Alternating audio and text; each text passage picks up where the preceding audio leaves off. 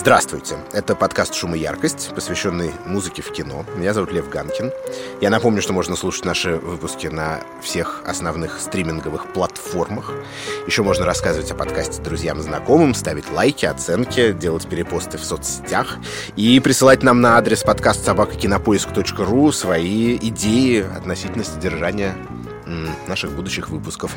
Мы продолжаем читать всю почту и нередко руководствуемся вашими советами, обдумывая темы для подкастов. Ну, а что касается сегодняшнего выпуска, да, то он немного необычный. Не знаю, если вы помните, где-то год назад мы уже заставляли постоянного звукорежиссера подкаста «Шум и яркость» Алексея Пономарева покинуть свою радиорубку и выйти в большой мир сюда, вот под цвет софитов, чтобы поговорить тогда о киноопытах квартета The Beatles.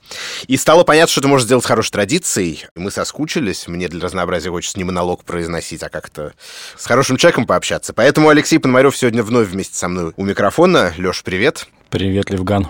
И мы вновь поговорим про музыкальные фильмы. Но не всякие, не любые, какие только придут нам в голову, да, потому что музыкальных фильмов очень много, нужно как-то ограничить вот этот срез. И мы решили довольно жесткое, надо сказать, ограничение поставить, а именно обсудить картины, снятые по мотивам музыкальных альбомов. И вот в эпоху классического рока, например, таких примеров, ну, на вскидку, по крайней мере, широко известных, или относительно известных, да, набирается четыре штуки. Это киномюзикл «Иисус Христос. Суперзвезда» Нормана Джуисона, режиссера. Это две ленты, которые экранизируют пластинки группы The Who, Томми и Квадрофения. И, конечно, это стена Алана Паркера с музыкой Pink Floyd. Ну и говорить мы о них будем как бы в хронологическом порядке, причем именно в хронологическом кинематографическом порядке, согласно тому, как выходили фильмы. Первым в 1973 году вышел, собственно, фильм «Иисус Христос. Суперзвезда», и один из самых запоминающихся отрывков с него мы можем и послушать.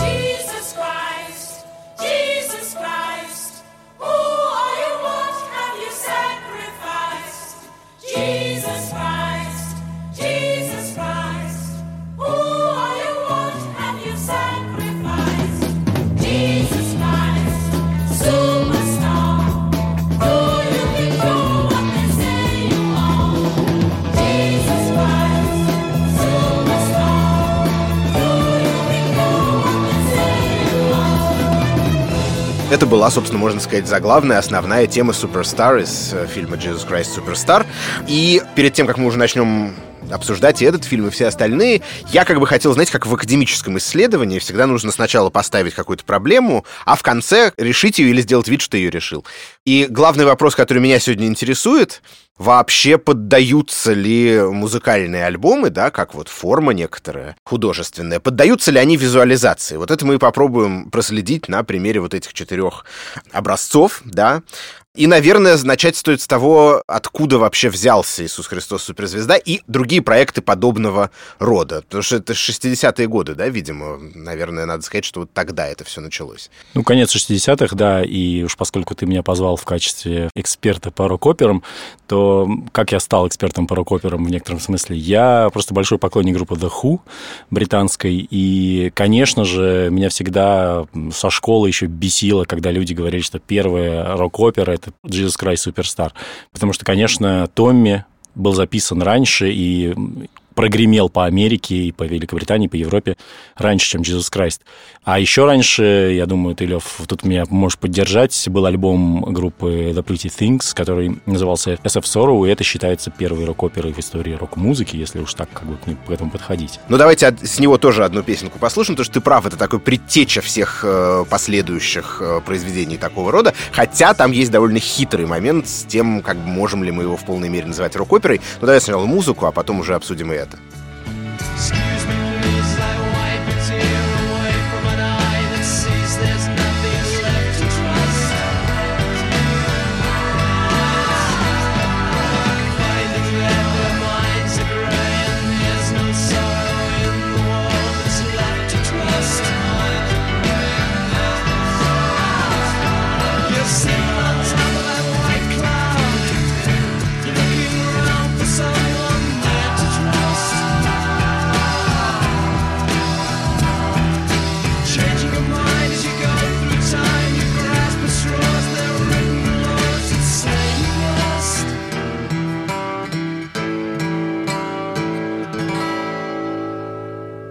Это была композиция Trust группы The Pretty Things с альбома SF Sorrow, который действительно считается первой рок-оперой, но тут, конечно, есть такой, вот как я уже и анонсировал, хитрый момент, связанный с тем, что самого определения рок-оперы, такого устоявшегося, которое бы все приняли на веру, да, его нету на самом деле. Есть понятие концептуального альбома, который мы знаем хотя бы по Сержанту Пепперу Битлз и так далее, и так далее, по многим другим образцам. То есть произведение, пластинка, в которой каждая из песен так или или иначе стремится либо рассказывать э, более-менее одну и ту же историю, как бы все новые и новые ее этапы, фазы, ну, либо они как-то объединены, может быть, музыкально оказываются эти песни, да, что касается рок-оперы, то вообще-то ты же абсолютно прав, что Томми это была первая запись, к которой, собственно, ну, было прикреплено вот это вот слово само, да, вот эта терминология. И говорят, я когда-то читал, не знаю, тут ты как знаток группы The Who можешь либо со мной согласиться, либо оспорить, что их менеджер Кит Ламберт, который был сыном академического композитора, и поэтому варился во всем этом соку, в том числе и оперном, да, он как бы придумал это как некоторый маркетинговый ход, объяснил объяснил Питу Тауншенду, как строятся оперы, что там должно быть, всякие там лейтмотивы, не знаю, темы разных героев. И в итоге вот э, Пит Тауншенд как мог по состоянию на 69-й год это воспроизвел. Действительно, ведь в альбоме Томми есть пересекающиеся какие-то и музыкальные структуры, и тематические вещи, и прочее, и прочее. Не очень много, но есть. И таким образом породил первую рок-оперу. А в SF-40 ничего такого нету. Это просто концептуальный альбом. Ну вот мы все-таки восстанавливаем, судя по всему, историческую справедливость, потому что хотели мы начать наш рассказ Jesus Christ Superstar. Мы сейчас скоро до него доберемся. Но начали говорить про The Who. Ну да, действительно, там у Тауншенда был такой плотный творческий альянс с Китом Ламбертом, в смысле каких-то вдохновляющих вещей и так далее. И еще, на самом деле, в середине 60-х годов, э, в 66-м году, у The Who на альбоме Quick One была песня A Quick One While He's Away, тоже, которую назвали мини-оперой, да, и журналисты уже это обсуждали как некую мини-оперу. Вообще, Тауншенду очень нравились и песни с сюжетами. My name is Iva. I'm an engine driver. I know him well. I know why you feel blue. Just cause he's late. Don't mean he'll never get through. He told me he loves you, ain't no liar, either. So let's have a smile for an old engine driver. Тут вот как-то это все и началось, и, наверное, коммерческий успех Томми как раз э, подтолкнул э, Тима Райса и Эндрю Ллойда Вебера заварить вот эту кашу с Jesus Christ Superstar. Да, судя по всему, это так и было, и я еще только добавлю такой философский момент, что как бы вообще во второй половине 60-х популярная музыка, и рок-музыка в частности, она была очень озабочена тем, чтобы как бы подтвердить свои притязания на то, чтобы считаться каким-то высоким искусством, таким настоящим, с большой буквы, несмотря на свою тиражность, массовость и так далее, и так далее. И когда ты озабочен такой проблематикой, то ты так или иначе черпаешь какие-то формы из искусства уже канонизированного как высокое. И в частности, вспоминая знаешь о такой форме, как Gesamtkunstwerk, это так называл Вагнер свои собственные произведения, в которых сочетались разные, я бы сказал, медиумы, да, художественные. Оперы Вагнера — это не только музыка, это музыка, это текст, это абсолютно специальная постановка, это синтез искусств разных. И концептуальный альбом, а также рок-опера, как его частный случай, тоже стало таким синтезом искусств. Здесь важным была музыка, безусловно, безусловно, текст, история, зачастую отдельно публиковавшаяся, например, на пластинке, вот в SF Sorrow, песни озвучивали только какие-то ключевые моменты, а чтобы узнать весь сюжет, ты должен был прочитать то, что написано на пластинке. Но это да? называется либретто. Это, на самом типа деле, либретто, это да. практикуется ведь и в классической опере тоже, когда Конечно. у тебя какие-то сюжетные моменты, не проговоренные в сценических, в ариях, собственно. Они в специальные книжечки написаны, Да-да-да-да. которые зрителям раздают, и ты, значит, в концертном зале или в оперном театре их читаешь. Да, совершенно верно. Ну и вот здесь мы доходим до того, что раз это уже и так синтез искусств, то можно в этот синтез добавить еще один ингредиент, а именно визуальный ингредиент. Через театральную постановку, это один вариант, и мы знаем прекрасно, что та же самая Иисус Христос Суперзвезда, разумеется, функционировала успешно как мюзикл, да, театральный на Бродвее, или через кино. Ну, Райс с Вебером так и поступили. Сначала была пластинка в 70-м году, потом запустился мюзикл, а в 73-м вышел фильм. My mind is clearer now. At last, all too well, I can see where we all soon will be. If you strip away the myth from the man, you will see where we all soon will be. Jesus! You've started to believe the things they say of you. You really do believe this talk of God is true. And all the good you've done will soon get swept away. You've begun to matter more than the things you say.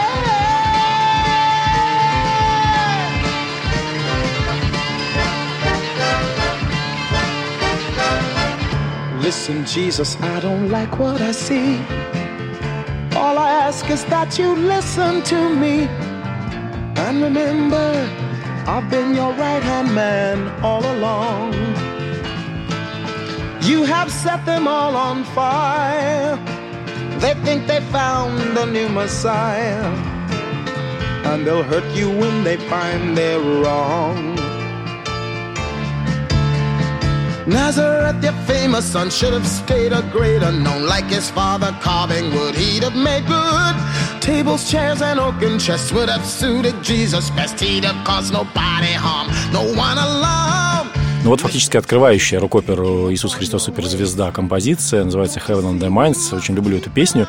И надо сказать, что в фильме «Jesus Christ Суперстар» ее исполняет, на мой взгляд, ну, едва ли не самый яркий персонаж. Иуда, которого играет Карл Андерсон, темнокожий музыкант. Ну, честно говоря, вот особенно он прям появляется на экране в первые секунды фильма, и ты видишь ну, человека, который вот только что как будто выступал на фестивале Вудсток, да?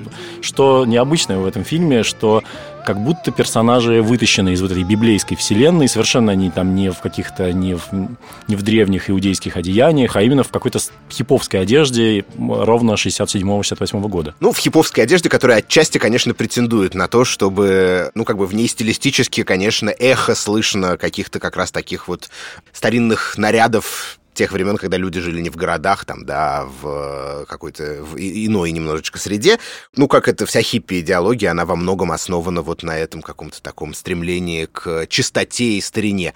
Но ты прав абсолютно, что у Карла Андерсона очень яркая роль. Это вообще, мне кажется, безусловная удача кастинга. Мне даже больше нравится его исполнение, чем, собственно, исполнение другого человека на пластинке Мюррей Иисус Христос. Мюррей Хэт, да, на пластинке Иисус Христос Суперзвезда. Чего я не могу сказать про Христа, про партию Христа, потому что на пластинке ее пел Иэн Гиллан, Вокалист Deep Purple. да, который всем известен как вокалист Deep Purple. На тот момент, кстати, мне кажется, что он только-только вообще познакомился с музыкантами Deep Purple, он только-только становился их вокалистом. Но к моменту, когда снимался фильм, да, это такой тоже интересный поинт насчет того, как судьбы меняются. Он уже был суперзвездой, он гастролировал постоянно с Deep Purple, и у него не нашлось времени и желания прерывать эти гастроли для того... Его звали тоже сыграть, да, для того, чтобы поучаствовать в съемках, поэтому в итоге Христа в фильме сыграл Тед Нилли, человек, который и на сцене на Бродвее исполнял эту роль. А давай тогда послушаем прямо сейчас отрывок э, из пластинки, где как раз Ян Гиллан поет знаменитую арию э, Христа в Гефсиманском саду, которая, на мой взгляд, как раз сильно музыкально выигрывает по сравнению с тем образом, который появился в фильме.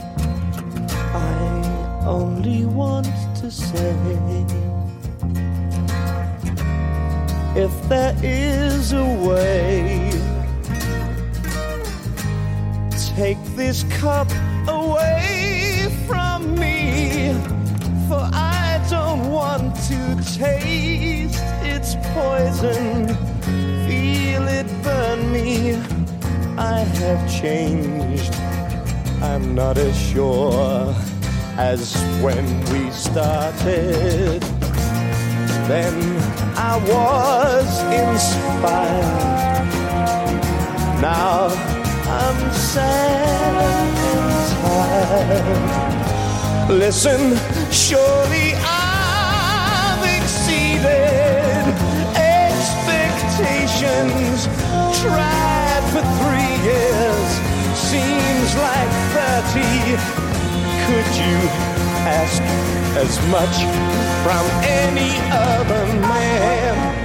Кстати, довольно много мифов было с этим связано, что якобы чуть ли не Джон Леннон должен был играть э, Иисуса Христа, а Мик Джаггер и Иуду, хотя, честно говоря, не представляю себе, как бы Мик Джаггер пел эти Я ноты. про Дэвида Боуи слышал насчет Иуды, но это тоже, мне кажется, что это, если честно, фанатские какие-то проекции. А, и на самом деле в каких-то авторитетных источниках подтверждения а, этим мыслям нет. С другой стороны, время было такое, что мне кажется, что что такое сболтнуть в некоем ни к чему не обязывающем разговоре любой из авторов Иисуса Христа суперзвезды или продюсеров, или или даже артистов всегда мог, поэтому вполне возможно это а, основывается вот на какой-то такой случайно пойманной ремарке. Слушай, а ты не смотрел сам э, этот спектакль, когда он в Москве, например, в какой-то момент? Честно говоря, нет. Честно говоря, я знаю как бы музыкально, я знаю киноверсию, а вот спектакль э, с переведенным текстом как-то мимо меня прошел. Я был как раз на одном из спектаклей, и надо сказать, что на меня произвело это впечатление именно с точки зрения театральной, потому что спектакль начинался э, с того, что в зал заходят и начинают стучать дубинками по перегородкам или по креслам, я уж не помню точно. И сейчас, в 2020 2020 году. Конечно, это, честно говоря, ну, не знаю, с одной стороны... Стрёмно быть, было бы. Было бы, да, менее удивило всех, и было бы стрёмно. А тогда это было как некая такая экзотика. Это все таки было еще до всяких э, протестных штук.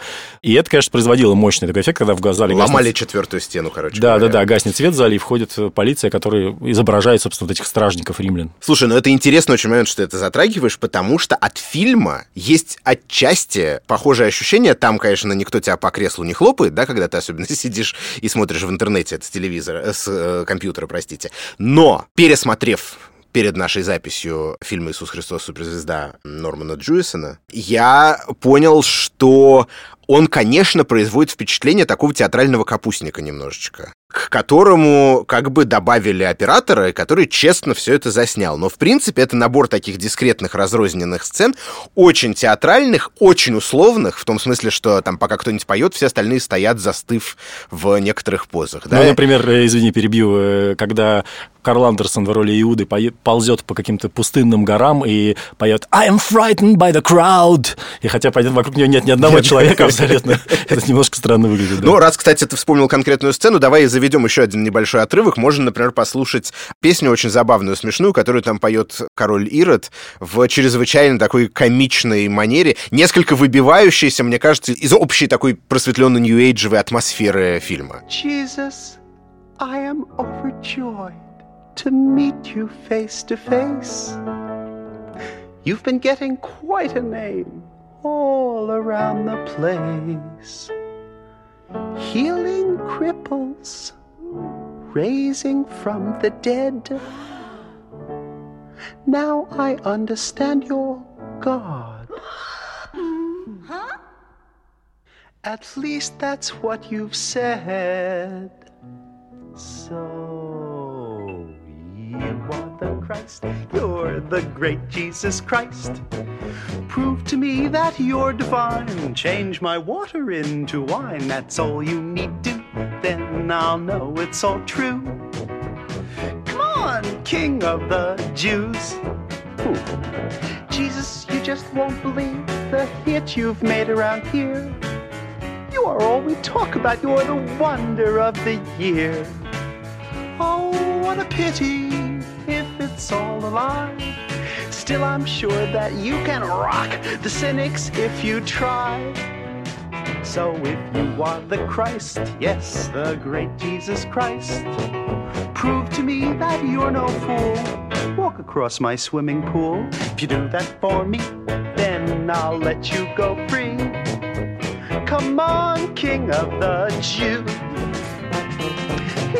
Ну, это вот была, собственно, интерлюдия царя Ирода, очень забавная, при этом Иисус Христос, да, вот к тому, о чем мы говорили, э, в исполнении Теда Нили, все это время при, перед ним выкаблучивается этот Ирод, он все это время стоит с абсолютно стертым лицом, да, на котором ничего совершенно не ну, Если честно, мне кажется, что он весь фильм стоит с таким лицом. Это правда, есть чуть-чуть такой момент.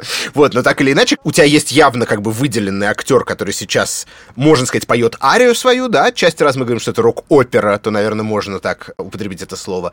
Но все, что происходит вокруг, это такой совершенно театральный задник, не пытающийся никак взаимодействовать с э, главным образом. И показательно, к чему я это вел, что фильм начинается с того, что артисты на автобусе приезжают в эту пустыню, выгружают свое оборудование, там костюмы, начинают переодеваться, и дальше как бы разыгрывают на протяжении полутора часов перед нами вот эту сцену, да, и в конце все это заканчивается, это даже не такой уж большой спойлер, тем, что они уезжают. Это логично. И вот есть эта рамка театрализованная, которая, как мне кажется, не, не дает до конца этому фильму превратиться, собственно, в кино. И в итоге получается, потому что, ну что такое кино? Это отдельный медиум, у которого есть свой язык определенный, да, который работает с помощью таких вещей, как там у него есть ритм, динамика сцен, монтаж, прочее, прочее. Здесь все это на, мне кажется, совершенно эмбриональном уровне. Есть офигенная музыка, и есть такие яркие, но абсолютно дискретные сценки, которые, значит, раз э, одна за другой нам разыгрываются. А кинематографа в полной мере как-то вот нет. Tommy, can you hear me? Can you feel me near you? Tommy, can you see me? Can I help to cheer you? Ooh, Tommy, Tommy. Tommy, Tommy, Tommy, can you hear me? Да, ну как мы и говорили, в 1973 году вышел фильм «Иисус Христос. Суперзвезда». В 70-м году была соответствующая пластинка с Томми группы The Who, пластинка раньше, в 69-м году, а фильм Кена Рассела появился в 1975-м, и, собственно, к нему мы потихоньку и переходим. Да, но, наверное, все-таки здесь стоит немножко отмотать назад и сказать про э, выход альбома Томми в 69-м году. Дело в том, что для группы The Who это был настолько невероятный коммерческий прорыв, что, как говорили и шутили, и иронизировали сами музыканты, в какой-то момент в Америке многие думали, что группа называется Томми, а альбом называется The Who, потому что это явление полностью как бы слилось в одно, как такой инь-янь. И э, Who объездили весь мир, особенно, конечно, они ездили по Америке с гастролями, играли целиком Томми, довольно большое концептуальное произведение, при этом с невероятным успехом. Потом играли на всех фестивалях, на Вудстоке, на фестивале Isle of Wight и так далее. И, в общем, для них это был прям очень большой переход на уровень суперзвезд.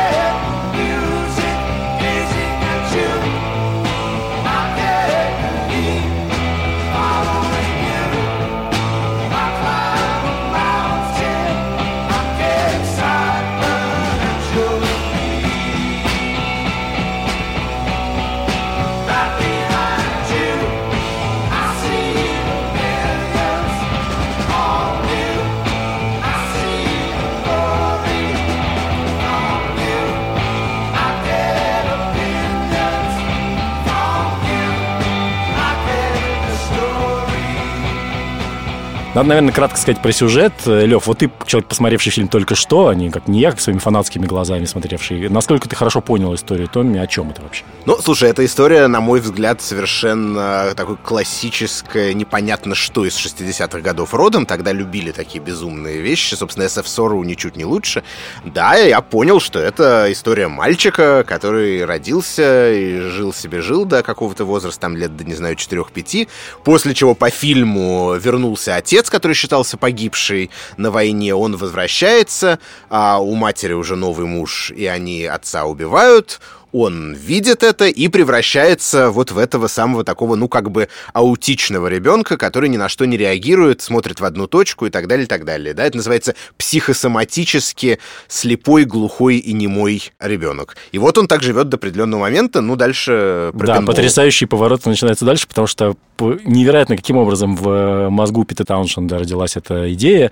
К жизни Томми возвращает пинбол, ну, видимо, вот он как бы обычными органами чувств не может взаимодействовать с миром, но когда он играет в игру, у него просыпаются сверхспособности, он становится суперчемпионом, а потом становится мессией. И тут мы явно проводим некую параллель между этим проектом и Jesus Christ Superstar, потому что, ну, там действительно за ним тоже идут последователи, тоже возникает идея богатства, там, денег, такой некой секты mm-hmm. и так далее. И это ровно то, что, в общем-то, Иуда предъявляет э, Иисусу в той самой песне Heaven on their Minds, с которой мы начали разговор про Jesus Christ.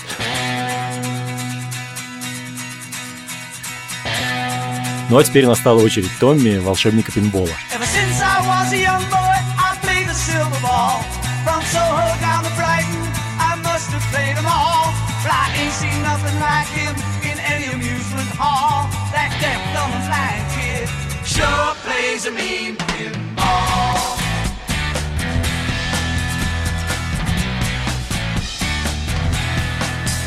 He's a pinball wizard, there has to be a twist.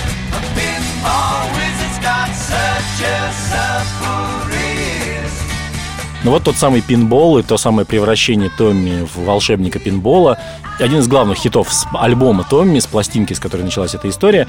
И действительно через несколько лет возникла идея, ну, точнее, она витала в воздухе, и там мюзикла, и фильма, и там что вообще был склонен к таким каким-то визуальным экспериментам. Возникла идея снять фильм, и действительно он был снят в какой-то момент, когда у Ху был некий перерыв в гастролях, и, в общем, как всем им уже немножко поднадоело быть просто классическими рок-звездами, они хотели стать звездами кино. И вот тут мне, конечно, Лев, безусловно, интересно твои впечатления от фильма, потому что, ну, на меня, честно говоря, при том, что я фанат, повторюсь, группы The Who, фильм произвел очень странное впечатление. Он был очень коммерчески успешен, он собрал почти как в современных реалиях La La Land, то есть там он собрал там 100 с лишним миллионов долларов в прокате, в пересчете на современные деньги. При этом, ну ведь это кринж, как говорят юные слушатели наши. Слушай, ну я скажу тебе так, конечно, а, это абсолютно такой шизофренический балаган, ничуть не меньше, чем Иисус Христос суперзвезда и даже больше, но просто если там основой было вот это вот такое просветленное хиповское психоделическое нью-эйджевое настроение, то здесь это кич, кэмп, поп-арт. С другой стороны, это такая немножко Монти Пайтоновская комедия иногда в каких-то моментах, да, вот все эти традиции, они, мне кажется, устарели немного меньше, чем хиповщина. То есть, как бы про нее уже, мне кажется, в 73 году это был вчерашний день, а там, не знаю, тех же Монти Пайтон и прочие какие-то произведения такого рода до сих пор многие смотрят и любят.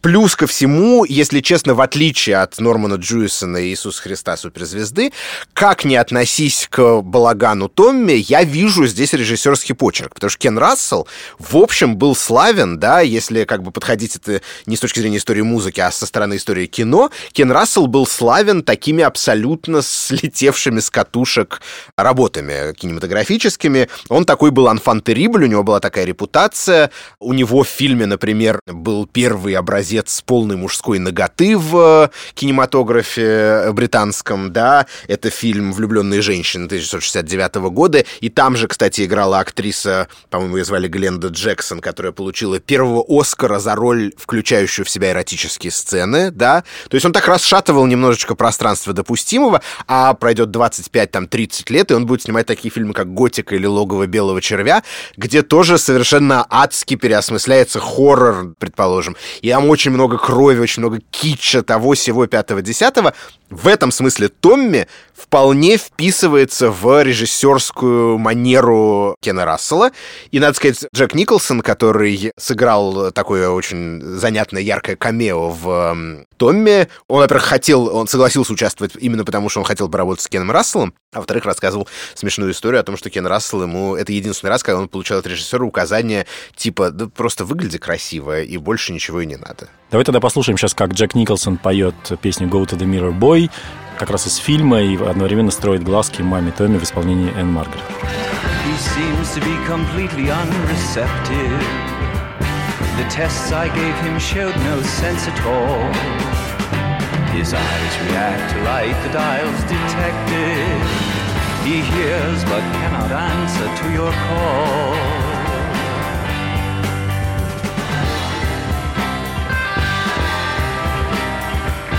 There is no chance, no untried operation.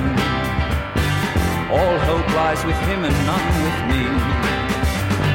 Imagine though the shock from isolation when he suddenly can hear and speak and see. Ну, помимо Джека Николсона, в фильме были и чисто музыкальные звезды. Опять же, обсуждалось участие Мика Джаггера, например, но он в обмен предложил вставить в фильм три песни собственного сочинения. Почему-то Пит Тауншенд отказался. Видимо, какие-то авторские амбиции тут заиграли. Зато согласился, например, Элтон Джон. Причем согласился он тоже при забавных обстоятельствах. Есть версия, что этому способствовало согласие команды фильма отдать потом Элтону Джону гигантские башмаки, в которых тот снимался в сцене, где он исполняет песню «Пинбил Little Wizard.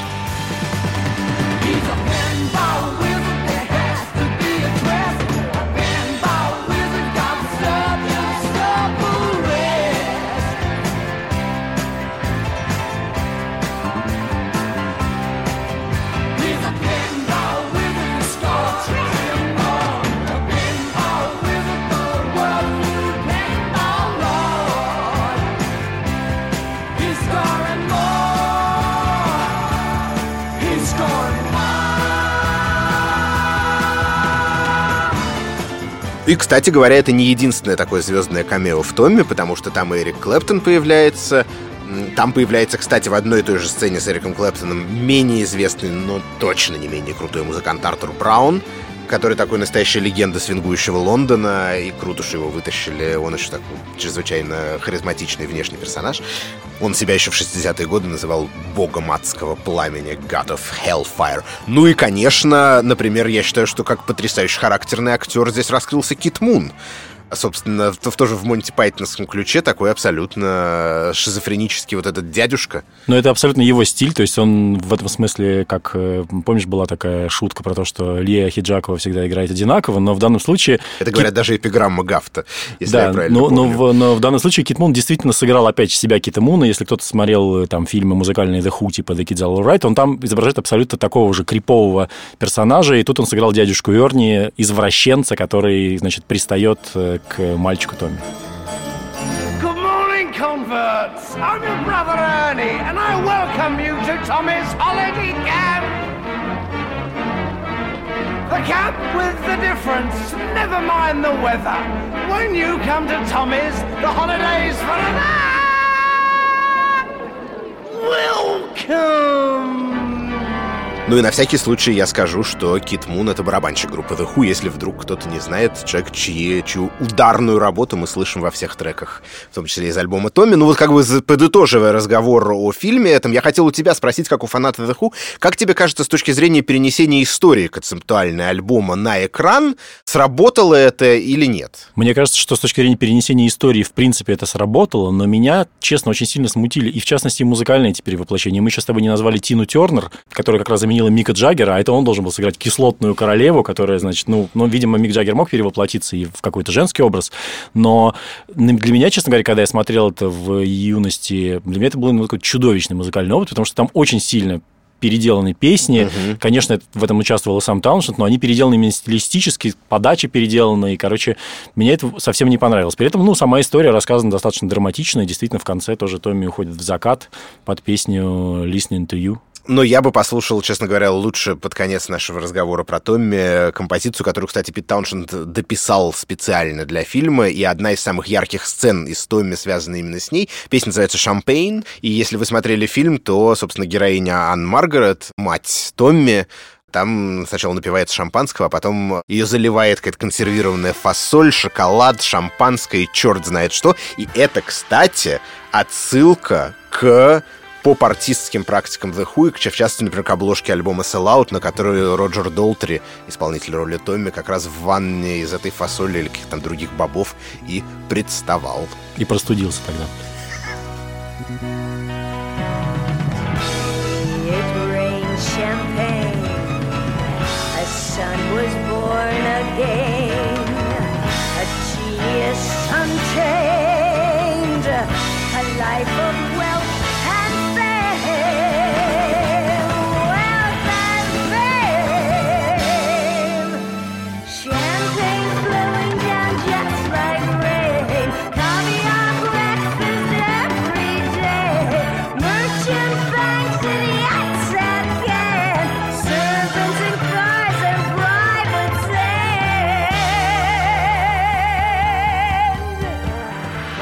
Говорят, что муж Ан Маргарет был очень против сцены, где ее обливают шоколадом, и даже вот он вроде пришел, приехал на съемки, его позвал Кен Рассел, чтобы он мог проконтролировать лично и участие. Ну, давай, наверное, перейдем э, дальше, да, потому что мы довольно долго говорим про Томми. Что происходило с Питом Тауншендом и его авторскими исканиями дальше? Коммерческий успех Томми вдохновил не только создателей мюзикла Jesus Christ Superstar, но и, конечно, самих музыкантов Ху на то, чтобы продолжать какие-то концептуальные изыскания.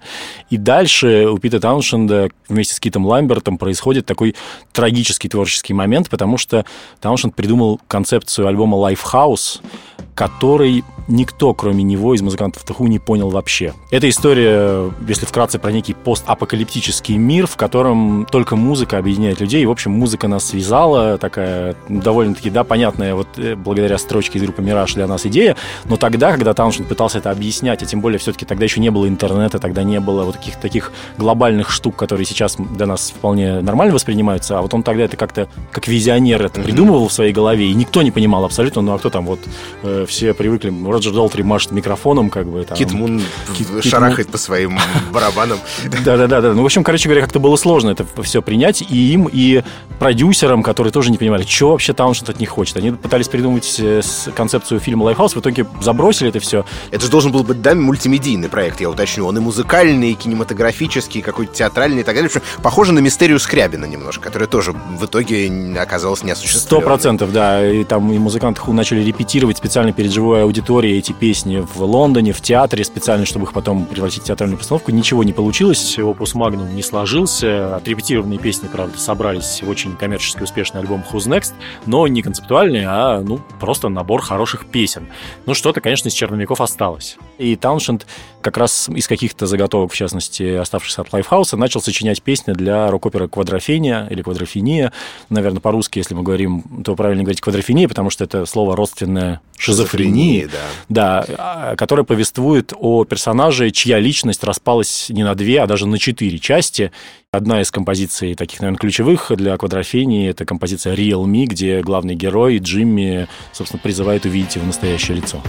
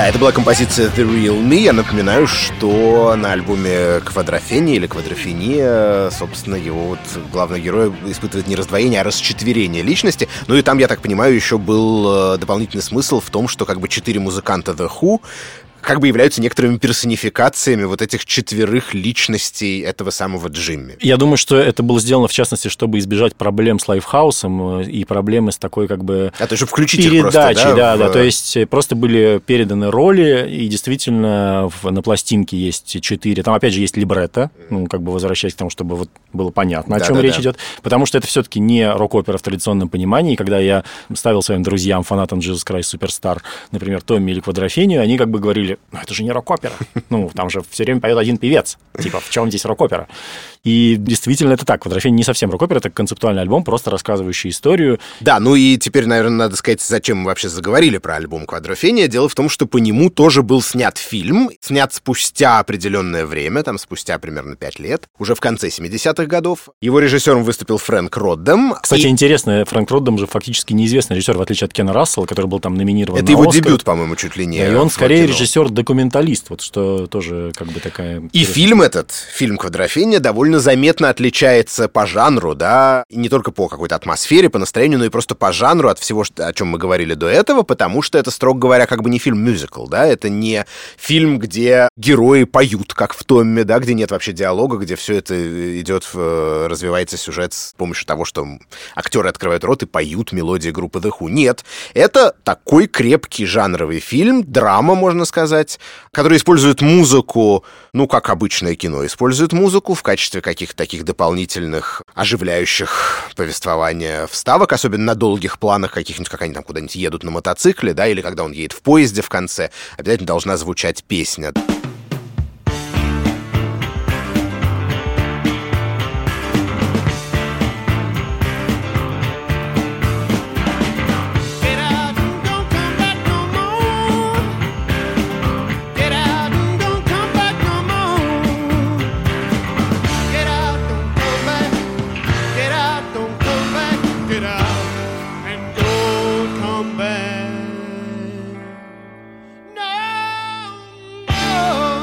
Но в целом сюжет развивается, естественно, с диалогом, и он там вполне себе есть про этого самого Джимми. Да, и тут надо сказать, наверное, про культуру модов и рокеров и их противостояние. Это мы сейчас с Левой немножко закопаемся в истории 60-х годов, но тем не менее в Великобритании самыми популярными молодежными движениями, так если грубо говорить, в середине 60-х были моды и рокеры. Рокеры, которые выросли на таком роке 50-х, типа Бибапа Лула, да, таком классическом, ходили в кожаных куртках, ездили на мотоциклах, а моды были как бы такой более прогрессивной такой молодежью, Хипстеры того времени, можно сказать, да, отчасти. ходили в парках, которые сейчас можно купить в некоторых модных магазинах, и ездили на мотороллерах, которые сейчас тоже довольно, кстати, снова стали модными в какой-то момент, и слушали такую чуть более продвинутую музыку, типа соул, моутаун, какие-то такие вот вещи. А также, конечно, записи э, начинающих The Who, The Kings и так далее. Вот всех этих групп. И, собственно, в фильме «Квадрофения» есть прекрасный момент, где герой мод Джимми и его друг-герой Рокер находятся в соседних ваннах. Это, интересно, публичная баня. Это публичная баня, да. Их разделяет стена, и один начинает петь Бибаба Лула, ровно то, о чем ты вспомнил, а другой пытается перекричать его, исполняя Юрий Легатами группы Kings. Можем даже, на самом деле, этот момент э, послушать.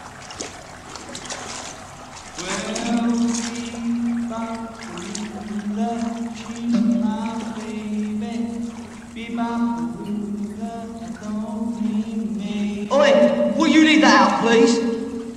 Do what? Uh, don't sing all that old rubbish, eh? That ain't rubbish, pal. That's Gene Vincent, all right? That's what I said, old rubbish. Why don't you just fuck off? Yeah, fuck off. Well, Bebopalula, she's my baby. Da da da do. Da da da do. Me, baby. Me. Yeah, you really got me. Now. Me. You really got me. Now. You got me. What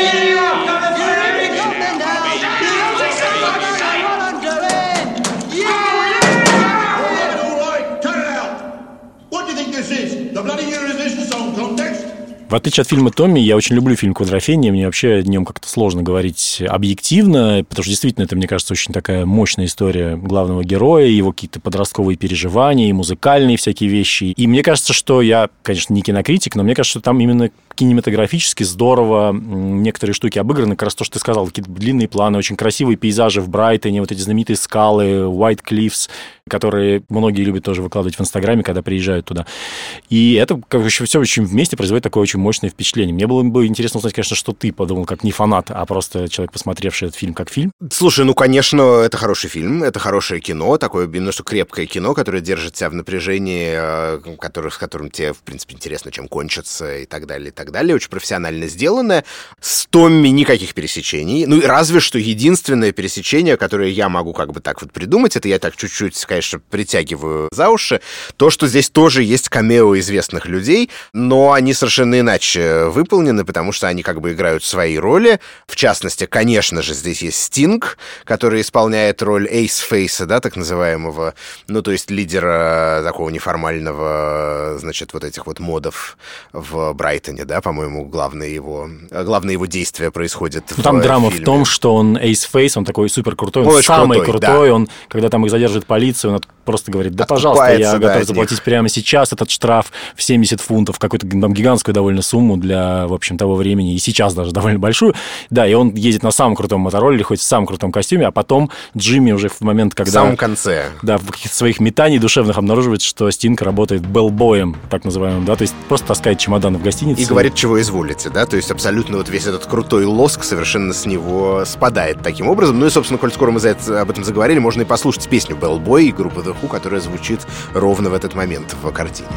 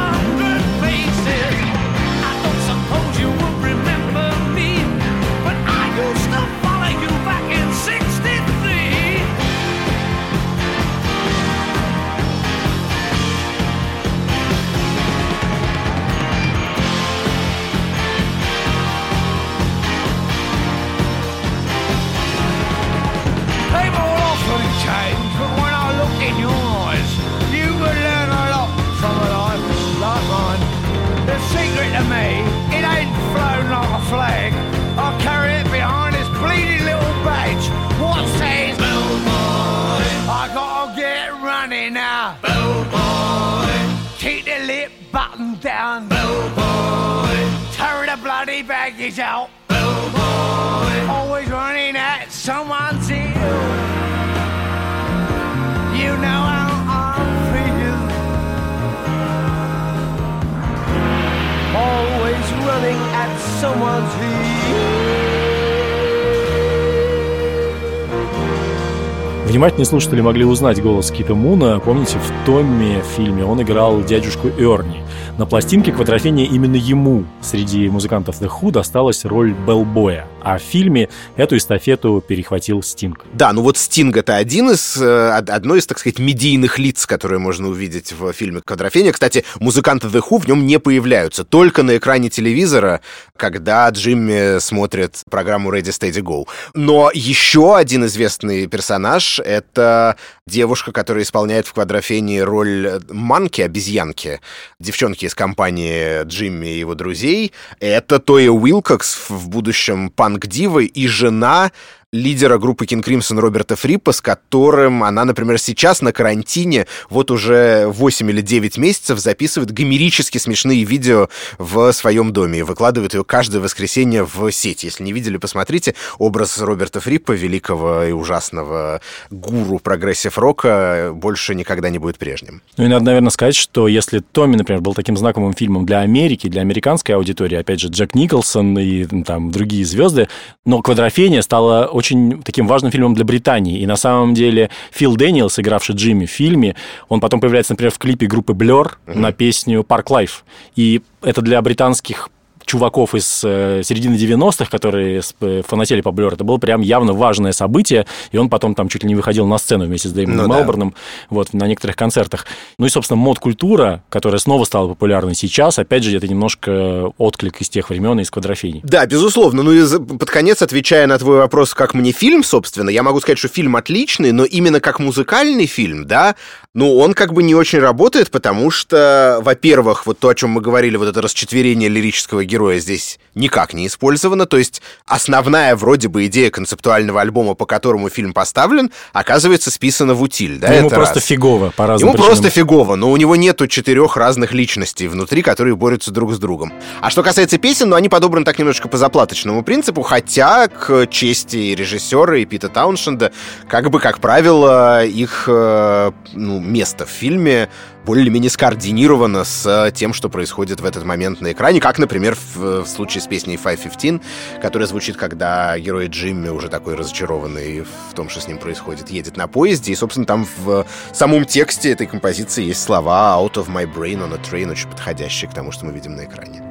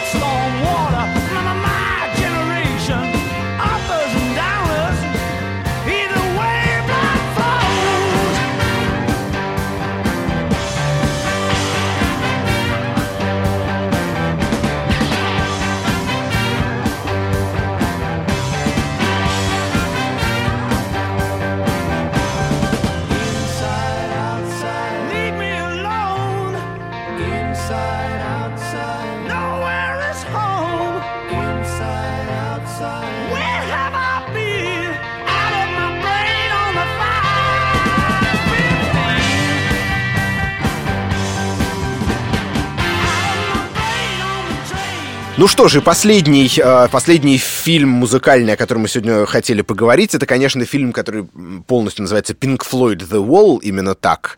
Алана Паркера, созданный по мотивам альбома The Wall, или Стена. И мы потихонечку переходим к нему.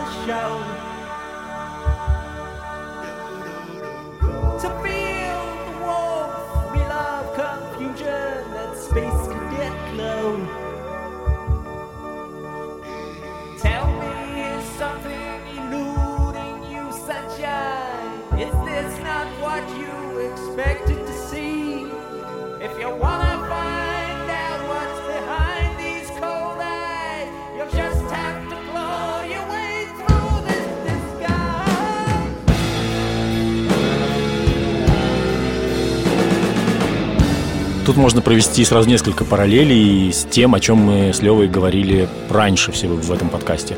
Во-первых, главный герой стены в какой-то момент тоже становится своеобразным мессией. То есть есть некий образ лидера толпы, его опять внутренних метаний между тем, куда, значит, ему лучше в итоге устремиться.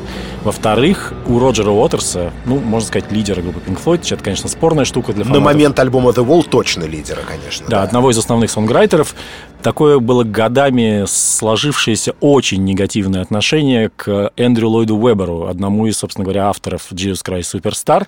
Связано это было с тем, что Эндрю Ллойд Уэбер, ну, я бы я согласился, наверное, с Роджером Моторсом, фактически стибрил у э, Pink Floyd тему для своего хита Phantom of the Opera.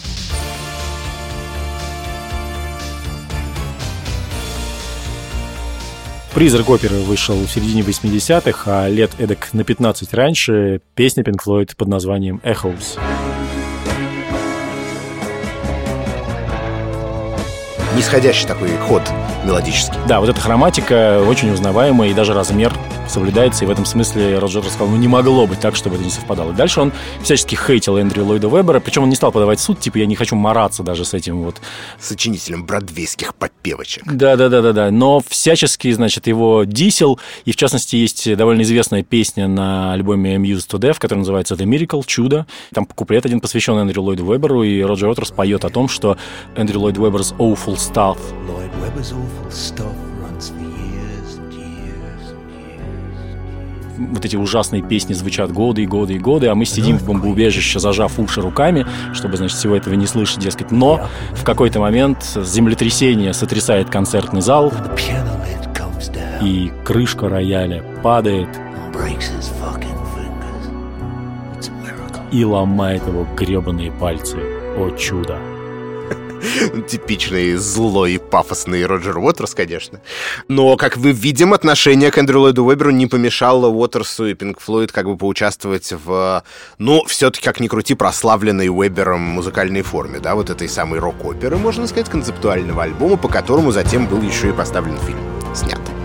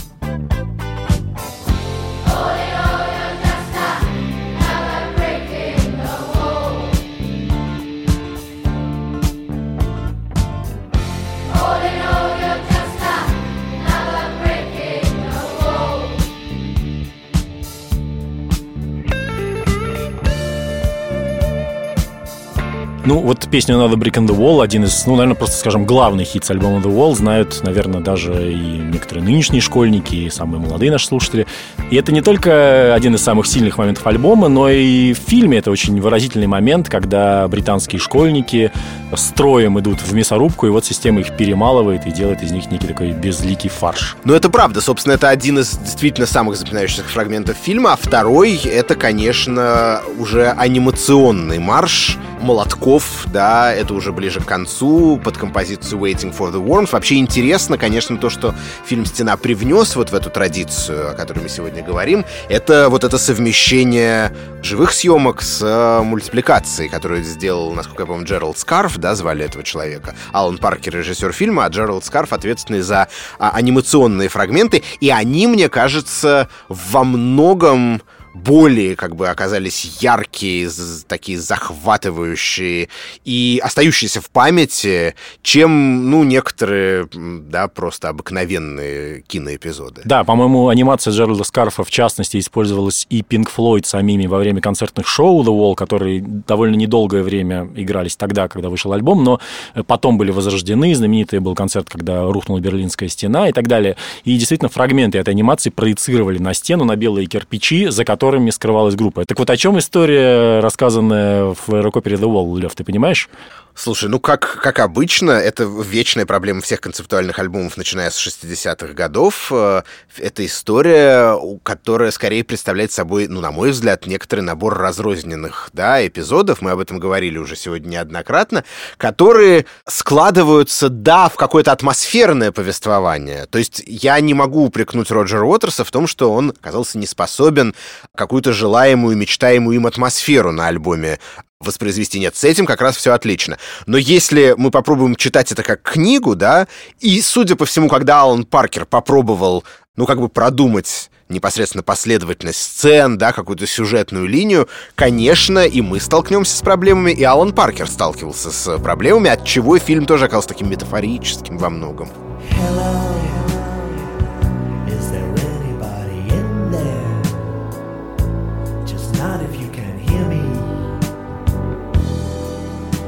around.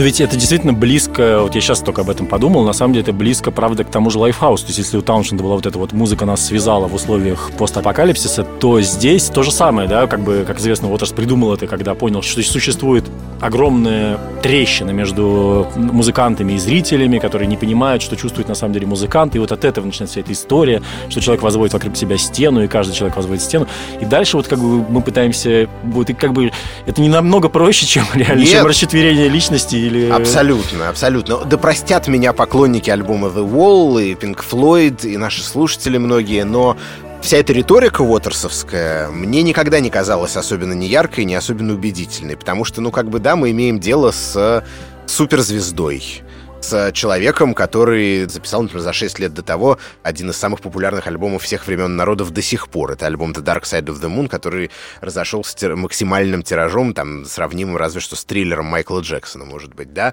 Это человек, у которого даже, например, панк-революция, которая стерла с лица земли очень многих его современников, да, представителей одного с ним поколения, сделала их навсегда больше неактуальными, а на его он настолько небожитель где-то на- наверху находится, что она его практически не затронула, и альбом The Wall, гигантский блокбастер музыкально-кинематографический в абсолютно духе классик-рока, вышел в 1979 году, да, после альбома Nevermind the Bollocks, Here's the Sex Pistols, ну и так далее и тому подобное. То есть как бы это человек, у которого, в принципе, в профессиональной жизни все офигенно. Ну, насчет личной жизни тут я говорить не буду, конечно, у него были там свои, я не знаю, вот эта вся ситуация с отцом, там, с войны, это все он не придумал, это все так и было, безусловно. Но, тем не менее, когда он как бы предстает перед нами такой абсолютно как бы жертвой, страдальцем, простите, во мне может быть какая-то левацкая, что-то, говорит, меня не очень сильно убеждает. И когда Боб Гелдов делает то же самое на экране, в фильме The Wall, и это тоже меня не очень убеждает, потому что он тоже был супер э, звездным чуваком из группы Boomtown Reds, а пройдет несколько лет, и он организует Live Aid, напишет песню Do They Know It's Christmas, да, плоть от плоти вот этой корпоративной большой музыкальной культуры. Ну, мне, как и тебе, не особенно понравился фильм «Стена», и когда я его смотрел первый раз, и когда пересматривал, во-первых, там перезаписаны многие песни, на мой взгляд, не очень выигрышным образом как-то переделаны, опять же, с альбома. Ну и, например, одна из моих любимейших песен оттуда, песня «Hey You», вообще выброшена. Между прочим, out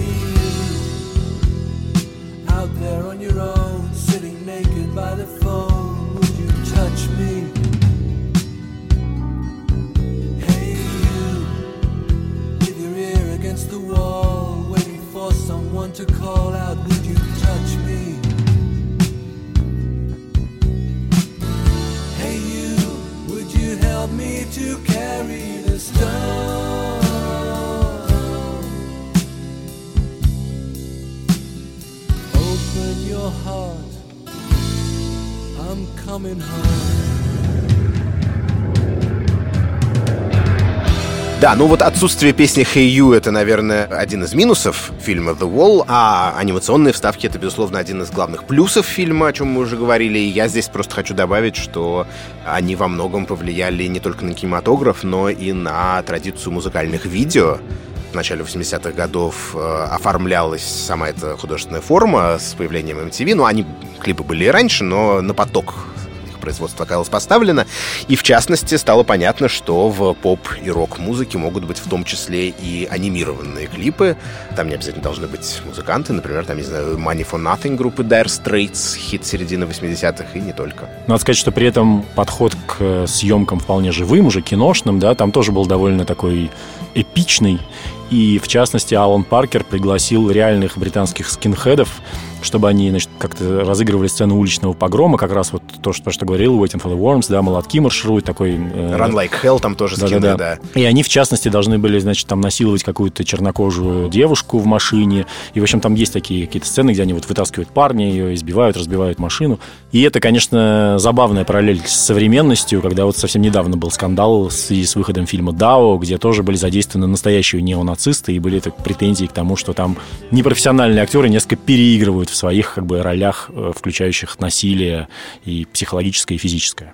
Слушай, ну, уже под конец разговора про The Wall, э, хотелось бы с тобой, с твоей помощью определиться, а здесь музыкальный альбом э, во всем своем содержании как бы удалось ли перенести на экран, да так, чтобы это еще был и сложившийся, состоявшийся именно фильм, чтобы задействованы были и музыкальные находки, но и при этом как кинопроизведение все не распадалось. Ну, это вопрос, конечно, философский, но на мой вкус, честно говоря, к альбому The Wall двойному Pink Floyd фильм ничего особо не добавляет. Альбом классный сам по себе, на самом деле. Ну, тут тоже вкусовые могут быть какие-то разногласия, но там есть и звуки самолетов, и плачущий ребенок, и какие-то персонажи, гудки телефона, работающий телевизор. Там, короче, Уотерс уже туда напихал кучу всяких саунд-эффектов, которые сами все создают очень сильный образ. Это уже Гизамт-Кунстверк, возвращаясь к тому, с чего мы начинали. Да, и в некотором смысле фильм ну, даже как-то немножко как-то объединяет это все. Наверное, мне кажется, вот если бы оставили просто мультики и вот эту концертную версию стены, где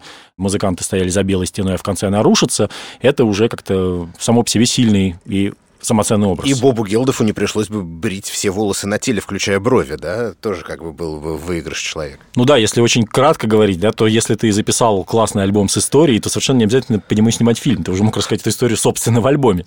Но это не значит, что мы хотим отсоветовать сейчас всем делать фильмы по мотивам музыкальных альбомов. Вполне возможно, у кого-то это получится очень круто и по-настоящему выведет музыкальное произведение на новый уровень. Ну и под конец мы обычно слушаем песню. Я думаю, что и сегодня не нужно этой традиции отказываться. Давай тогда послушаем песню. Как я вот сегодня рассказывал, что я ходил на спектакль Jesus Christ Superstar, но на меня как раз не очень хорошее впечатление произвело именно музыкальное исполнение, потому что там э, такими очень низкими голосами поют первосвященники, и э, русские первосвященники меня не очень убедили в этом плане, но мне кажется, на пластинке и фильме это все вполне работает, и композиция называется «This Jesus Must Die». Да, ну и на ней мы, собственно, сегодня закончим. Это был подкаст «Шум и яркость». Спасибо Алексею Пономареву, который в этот раз у нас выступает не только в качестве звукорежиссера, но и как соавтор и собеседник. Спасибо, Лев, что позвал. Да, ну а кроме того, спасибо Даулету Жнайдарову, нашему редактору, и нашему продюсеру Жене Молодцовой. А меня зовут Лев Ганкин. Счастливо, до скорого.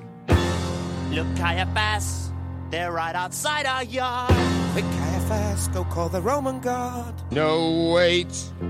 We need a more permanent solution to our problem. What they can do about Jesus of Nazareth, miracle, wonder man, hero, fools. No riots, no army, no fighting, no slogans. One thing I'll say for him Jesus is cool. We dare not leave him to his own devices. His half-witted fans will get out of control. But how can we stop him? His glamour increases by leaps every minute. He's top of the. Fools! You have no perception. The stakes we are gambling are frighteningly high. We crush him completely. So, like John before him, this Jesus must die. For the sake of the nation, this Jesus must die, must die, must die. This Jesus must die. So, like John before him, this Jesus must die, must die, must die. This Jesus must, Jesus must, Jesus must die.